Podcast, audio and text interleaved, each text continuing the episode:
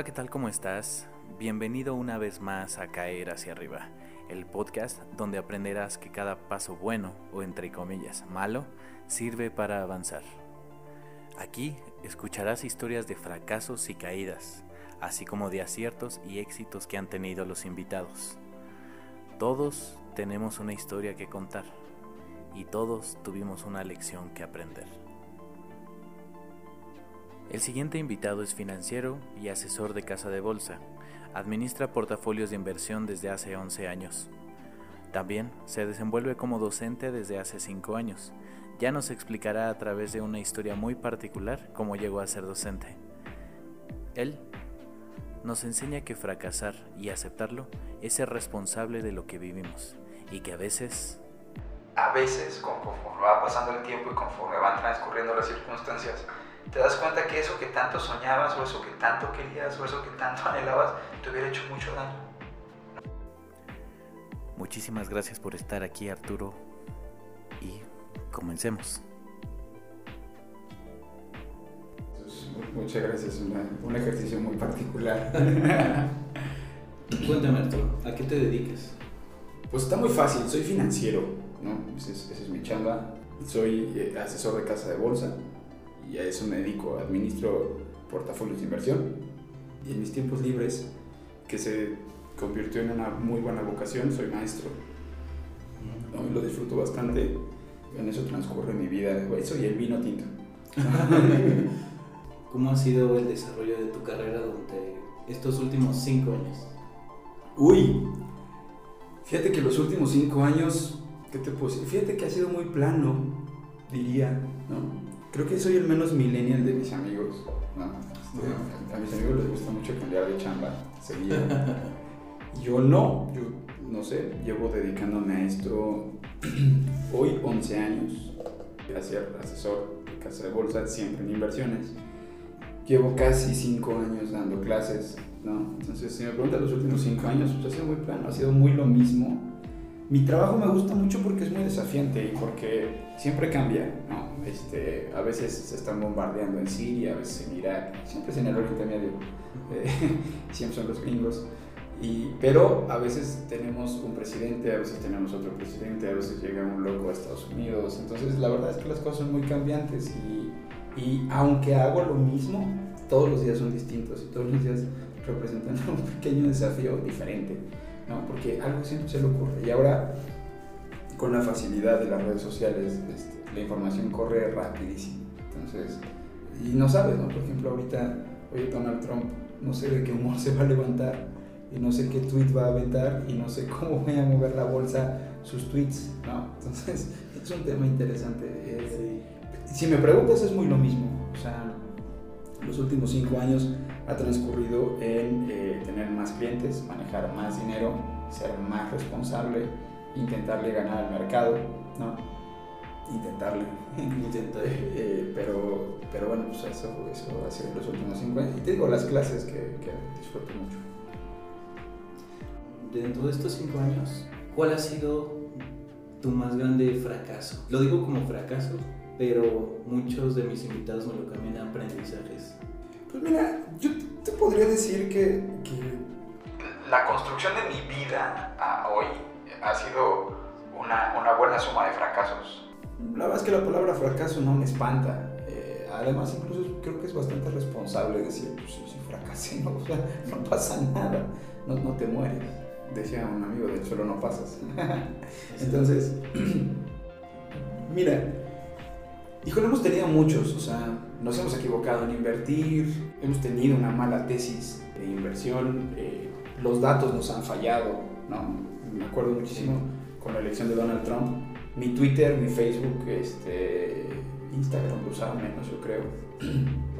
Pero me, mintió, ¿no? O sea, me, mintió porque todos decíamos que iba a ganar Hillary, ¿no? Las encuestas decían que iba a ganar Hillary, etc. Y, bueno, terminó ganando Donald Trump.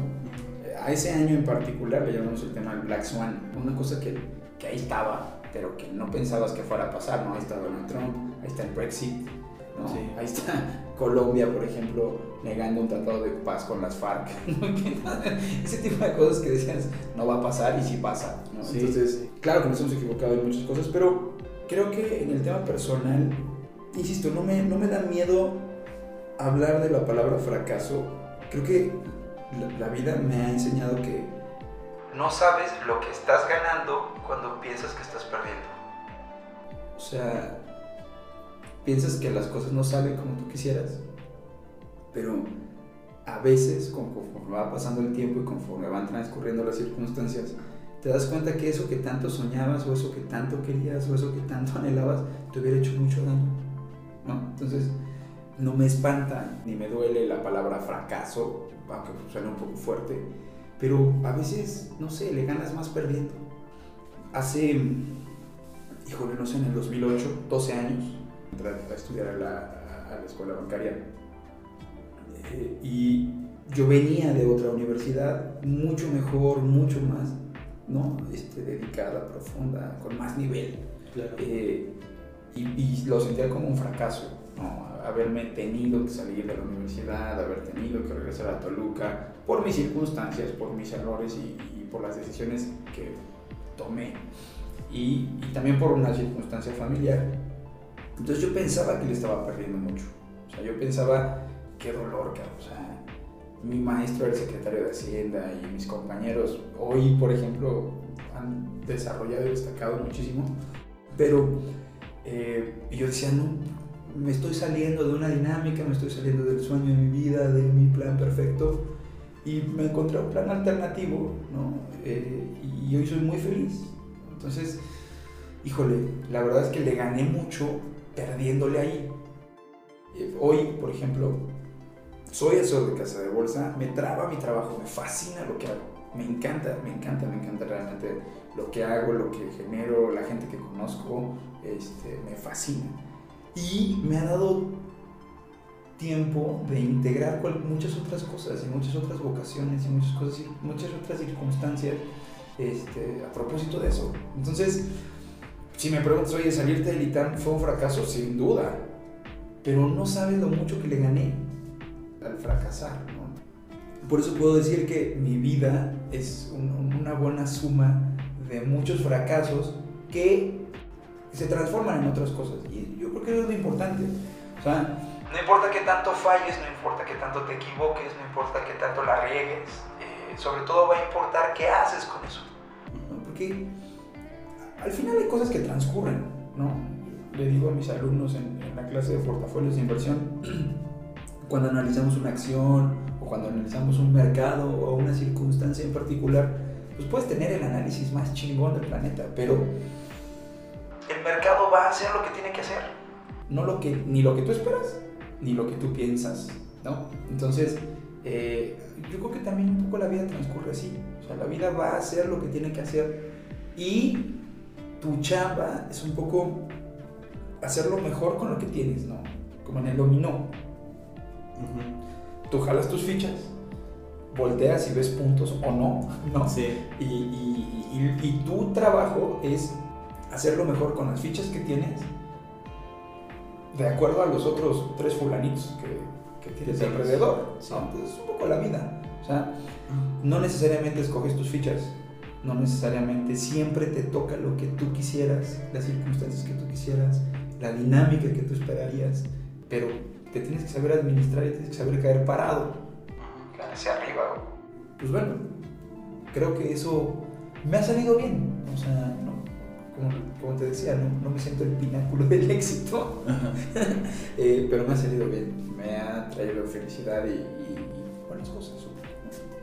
Dentro de esta constante perder contra el mercado, ¿has perdido dinero? O sea, ¿has perdido Sí, cuentas? Claro. Claro, te equivocas. O sea, claro, te equivocas. Creo que en esta chamba uno es muy responsable. O sea, me acuerdo muchísimo que yo empecé a trabajar en este negocio el primero de septiembre del 2008. Y la fecha es relevante porque el 16 de septiembre, 15, 16 de septiembre, quiebra Lehman Brothers. Entonces, yo estaba muy feliz eh, porque dije, wow, yo soy cazabolsero, qué felicidad. y 15 días después, ¡pum! la peor crisis de la historia del mundo la mundial. ¿no? Entonces, eh, por ahí de esas épocas, me acuerdo muchísimo que yo escuchaba promotores decir, oye, estamos invirtiendo en un pagaré de tiendas comercial mexicana Y el cliente preguntaba, oye, ¿cuáles son mis riesgos? Y, y la verdad es que decía, bueno, puntualmente tu riesgo es que tiendas comercial mexicana quebrara en el plazo, en el plazo de estos 28 días. Pero, ¿tú crees que tiendas comercial mexicana va a quebrar en 28 días? Y la gente Pues no. decía, no, dice el promotor, yo tampoco, ¿no?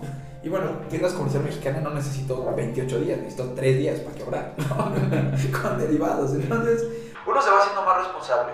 Este, el, el wording, la manera en la que transmites información, la manera en la que eres suficientemente transparente, la manera en la que eres, otra vez, suficientemente responsable con lo que le platicas al cliente, tiene mucho que ver, ¿no? O sea, hemos perdido dinero, sí, sin duda, nos hemos equivocado, por supuesto, porque, porque te equivocas, ¿no? Eh, ahora, perder dinero, o sea, empezar con 100 y ahora tener 80, no siempre sucede. vas, vas planteando tus escenarios, los vas comentando con el cliente. Finalmente mi chamba transcurre en cubrir necesidades. ¿Qué necesidades? Las necesidades de ganar dinero, las necesidades de no tener volatilidad, la necesidad de no perder dinero. Entonces con base en eso vas punteando qué inversiones sí te quedan, qué inversiones no te quedan. Tengo de todo. ¿no? Tengo clientes muy conservadores eh, y tengo clientes súper kamikazes. ¿no? O sea, ya, ya no son agresivos, son kamikazes. Eh, y son bien divertidos, todo es divertido, todo, todo siempre es un reto y siempre es bastante, bastante atractivo. Entonces, este, ¿qué, qué, qué pasa? ¿No? Oye, te equivocaste. Pues sí, pero también tienes que saber soltar. Eso es importantísimo, saber soltar. Saber decir, sí me equivoqué, pero no pasa nada. Y vemos cómo, cómo lo solucionas o cómo te vuelves a subir. Eh, Oye, es que hubo mejores oportunidades, hubo mejores desempeños, hubo mejores resultados. Pues sí, también es cierto, ¿no? Sí. Eh, pero a veces, otra vez, a veces es súper súper prudente saber cortar, Sí.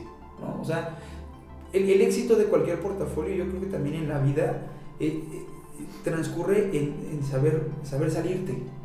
Ya me metí, ya le gané, y me volví a meter y le volví a ganar, me volví a meter y le perdí, pero después me recuperé, o sea, Si no tienes una manera de saber decir hasta aquí, nunca vas a capitalizar tus ganancias. A veces la gente dice, es que fracasé. Bueno, también tienes que tener un cierto sentido de suficiencia. Eso se lo aprendí a una amiga que quiero muchísimo. Se dedicó a la traducción.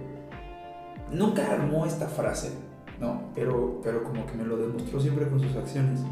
Y si lo tuviera que poner en palabras juntas, diría, o sea, como que su concepto era, No es lo último y probablemente no es lo mejor, pero por hoy es suficiente.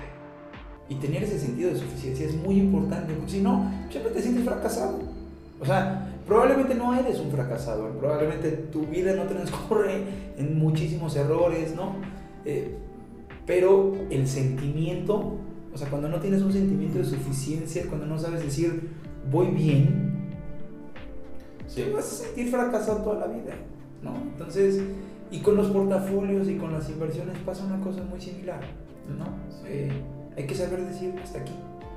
Y saber soltar y decir, bueno, que el último centavo se lo gane alguien más, no pasa nada.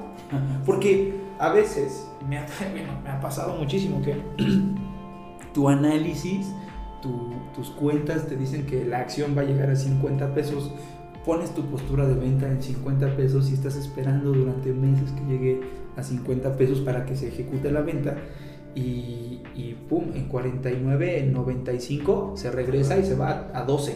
¿no? Ahí está Cemex, ¿no? es un gran ejemplo. Este, no, por ejemplo, entonces de 50 a 49, 95 ni te ibas a ser más millonario. ¿no? Entonces, por, por no soltarlas en Antes. 49, 95 y esperar a los 50 que nunca llegaron, se transformaron en Entonces, 12, ¿no? Digo, Cemex no tiene sus precios, pero eh, entiendes el concepto. sí, ¿no? sí, O sea, sí, claro. 5 centavos no te iban a hacer la diferencia, te lo prometo. Y es más, si lo hubieras soltado en 49, 50, no 50 centavos, tampoco te iban a hacer ni mucho más rico ni mucho más pobre. Arturo hoy disfruta la docencia y mediante su historia nos comenta que hay oportunidades que llegan a ti, tal vez no las esperas, pero son para ti y puedes encontrar mucha satisfacción en ellas. Es una buena historia. Eh, mi bisabuela, que fue una persona muy importante para mí, me, enseñó a leer y escribir y, y ciertas cosas cuando yo tenía tres años. Eh, yo creo que fue virtud de ella, no tanto genialidad mía. Ella fue maestra toda la vida y este, ya sabes, de esas maestras viejitas. Sí. Este, de, pues, mi bisabuela, imagínate, viejita de de veras. Eh, a mi abuelita como que le, le daba mucho gusto enseñarme y, y estuvo muy divertido porque durante muchos años, hasta la secundaria, ¿no? Eh, que, que falleció ella, siempre me acompañaba a mis premiaciones y que el cuadro de honor y que esas, cosas, ¿no? El fin de año, etcétera. Entonces, ella pensaba, yo nunca, nunca tuve corazón para desengañarla, ¿no? Pero ella pensaba que yo era un tipo muy inteligente, ¿no? Ah, Entonces yo decía, abuelita, si tú lo quieres creer, ¿quién soy yo para desmentirte? ¿no? Eh, Y le gustaba mucho, me acompañaba y la verdad es que la pasábamos bastante bien. Y entonces mi abuelita me decía, Hijo, sé maestro. y yo decía, abuelita, no chingues, o sea, porque aparte, tú, tú te acuerdas, estoy seguro, este, soy un alumno, no sé, raro, ¿no? Este, particular. Ah, particular, que bueno, sí, exacto. Con preguntas extrañas, con hábitos más bien malos, este, con modos muy extraños, con un sentido del humor muy particular, ¿no? Este, entonces yo decía, no chingues, ser maestro y tener un alumno como yo, que, o sea, ¿cómo crees? Mi abuelita, maestra viejita, decía, no, es que ser maestro es una profesión muy noble. No, o sea, vas a tener trabajo siempre, ¿no? Te van a dar tu casita, ya sabes, esos maestros viejos que Sí, te daban sí, su sí. casita, etcétera. Te van a dar tu casa y si eres un tipo administrado, vas a poder construir un patrimonio y además te vas a jubilar y vas a poder tener una vejez tranquila, ¿no?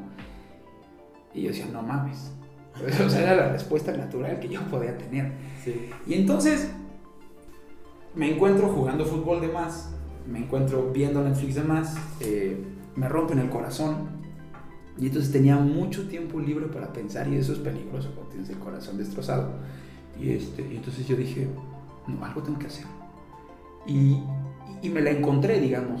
Eh, yo creo que he tenido mucha suerte, muchísima suerte. Que a los 20 años pensar que puedes estar tocando puertas pidiendo dinero, manejando portafolios de inversión. Híjole, creo que tuve mucha suerte. Pero también creo que la suerte te tiene que encontrar trabajando. ¿No? O sea, para que se materialicen las oportunidades. La suerte te tiene que encontrar trabajando. Entonces, estaba yo trabajando, ¿no? Era bastante competente y suficientemente bueno en mi chamba. Me esforzaba muchísimo por ser un buen asesor.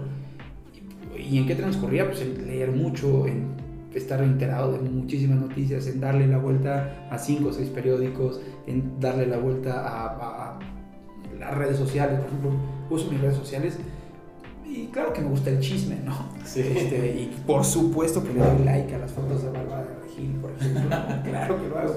Pero mis redes sociales son más bien informativas, ¿no? Este, para ver qué está pasando en el mundo, etcétera, etcétera, etcétera. Entonces, En esa dinámica me encontró la oportunidad de dar clases. y me acordé cabrón de mi bisabuela. Me di cuenta que tenía razón. O sea, no sabes la satisfacción que le encontré al dar clases, a pasar un poquito de lo que sé o no, a, a arruinar las generaciones del mañana. no sabes qué satisfacción encontré. O sea, encontré una verdadera vocación en, en ese tema. Cuando, cuando me hice maestro y me dieron mi primera credencial de la Universidad Autónoma, me fui a fumar un cigarro a su tumba y, dije, hijo, ¿Qué razón? ¿Qué razón tenías? O sea, pero he encontrado una verdadera vocación. ¿De dónde salió? O sea, ¿cuál fue el motor original de esto? Que me rompió el corazón y que tenía mucho tiempo libre y que el fútbol ya no era más que suficiente. Claro. ¿no? Un día quise ser banquero, toqué la puerta y se me abrió. ¿no?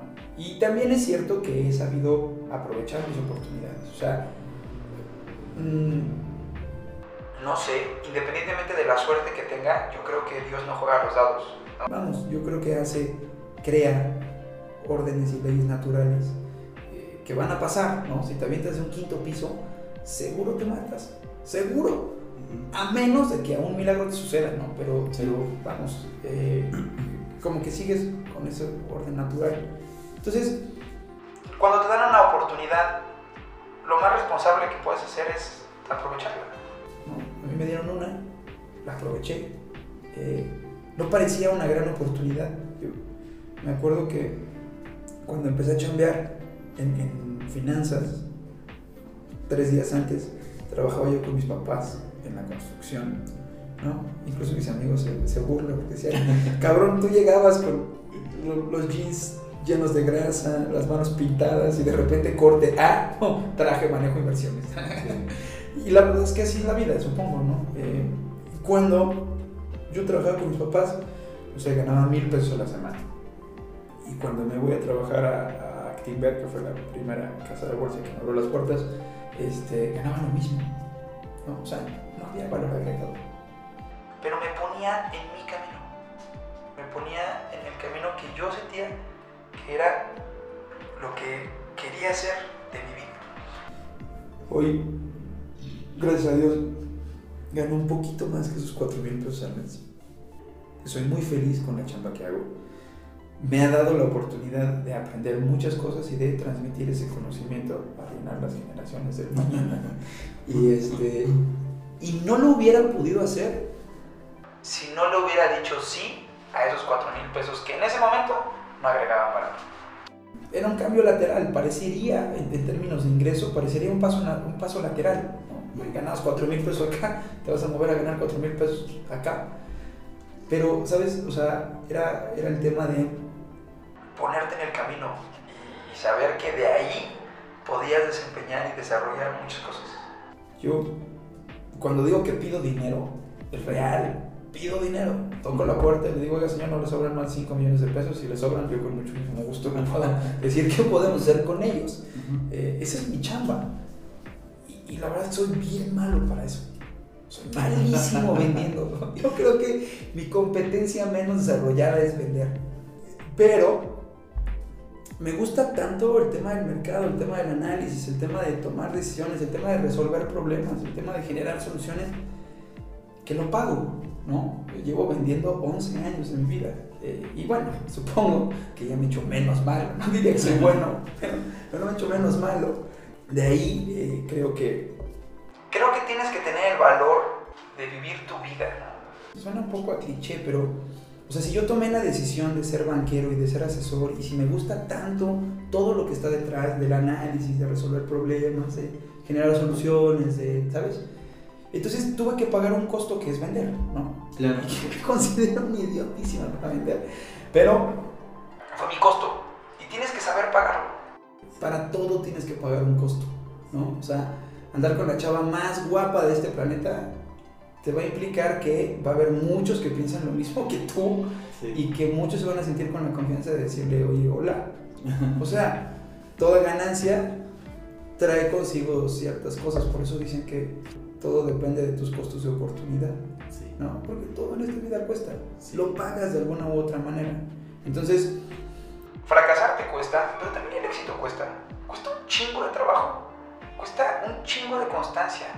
Cumplirte tus promesas y, y eso cuesta mucho. O sea, ser un hombre de palabra. Mi abuelo, mi abuelo que si algo me enseñó fue, fue a ser un hombre de palabra. Cuesta mucho cumplir tu palabra porque, o sea, Contigo mismo. contigo mismo, pues, cumplirte tus promesas cuesta un montón. Y decirle a alguien que la vas a amar por el resto de tus días, te cuesta el resto de tus días. Está cañón. Sí. Cumplir tu palabra a veces te sale más barato no cumplir tu palabra. Pero vale la pena cumplir tu palabra. Paga. Entonces, otra vez, todo en esta vida cuesta. Lo bueno y lo malo cuestan. Unas cosas cuestan trabajo y otras cosas cuestan oportunidades. Y hablando de oportunidades, tú y yo que venimos de una formación de una escuela de negocios, ¿nunca te llamó la oportunidad de emprender? Ya sabes, un negocio así. Fíjate que, híjole, yo, yo en esta vida creo que tengo dos mejores amigos. O sea, tengo muchos amigos, gracias a Dios. Tengo tres personas, ¿no? Mi hermano, que es una maravilla, este, y dos amigos. Entonces, uno de estos amigos lo conocí en, la EBC y me invitó a emprender y, fuimos un fiasco. Salvamos la amistad. Y, él sigue siendo muy emprendedor, es un tipazo. Pero mi, mi, mi manera de, de emprender fue, fue más bien tramposa, porque yo emprendí con algo seguro. ¿no? O sea, yo emprendí teniendo chamba. nunca me he visto en la imperiosa necesidad de emprender porque no hay de otra. Mi, mi dinámica emprendedora este, ha sido más bien chafa. no, o sea, no ha sido exitosa, no fue negocio, quebramos, este, qué sé yo. Eh, Y fue tramposa porque no me dediqué de lleno a eso, ¿no? Este, supongo, supongo que como tenía de otra, como tenía alternativa y como mi chamba me super traba, entonces no, no necesitaba emprender y, y- y me permití fracasar. Es decir, no, no me dolió, ¿no? Este, eh, digo, obviamente eh, se necesitaban dos, ¿no? Cometimos errores, yo creo que cometí más errores yo. Porque a todas luces mi amigo es un gran emprendedor y le ha, le ha- o sea, le ha jalado cualquier cantidad de chambas. Pero fíjate que creo que el emprendedurismo no nada más se da hacia pon una empresa, genera empleos, bla, bla, bla. Yo he sido muy emprendedor en mi trabajo. No, he tenido que encontrar una buena manera de administrar mis tiempos, he, tenido que encontrar una buena manera de entender al mercado, de leer ciertas noticias, etc. Entonces, Te conviertes en un emprendedor interno. mi emprendedurismo ha traído muchos beneficios para la casa de bolsa, pero también ha permeado para mí. ¿no? no todos los trabajos son iguales. Al estar en la parte comercial, digamos que a mí mi casa de bolsa me puso un negocio, ¿no? Este, me dio una computadora, me dio un lugar, me dio un teléfono y me dijo, si te dan ganas, fórrate de lana. Esa chamba, tanto talón, tantos kilómetros recorridos, este, tantas manos estrechadas, tantas puertas tocadas, cobró sus frutos. Entonces, tuve que emprender. Claro. Tuve, tuve que decir, híjole, tuve que quitarme la pena, ¿no? Eh, y tuve que entender Que mis decisiones acarreaban un costo y los tuve que pagar. Sí. y los pagué con mucho gusto y los sigo pagando con mucho gusto, ¿no? Con mucha honra, digamos, con mucha dignidad. Eso no me hace más o menos emprendedor que mi compadre que ha tenido muchas buenas empresas y que ha cobrado dinero y que también claro que ha fracasado, ¿no? Solo me hace un emprendedor diferente. Y, y la verdad es que ninguna escuela de negocios te dice que te va a costar Lo que te cuesta. lo que te cuesta. Oye, ¿y cómo ves tú hoy en día emprender? O sea, un negocio.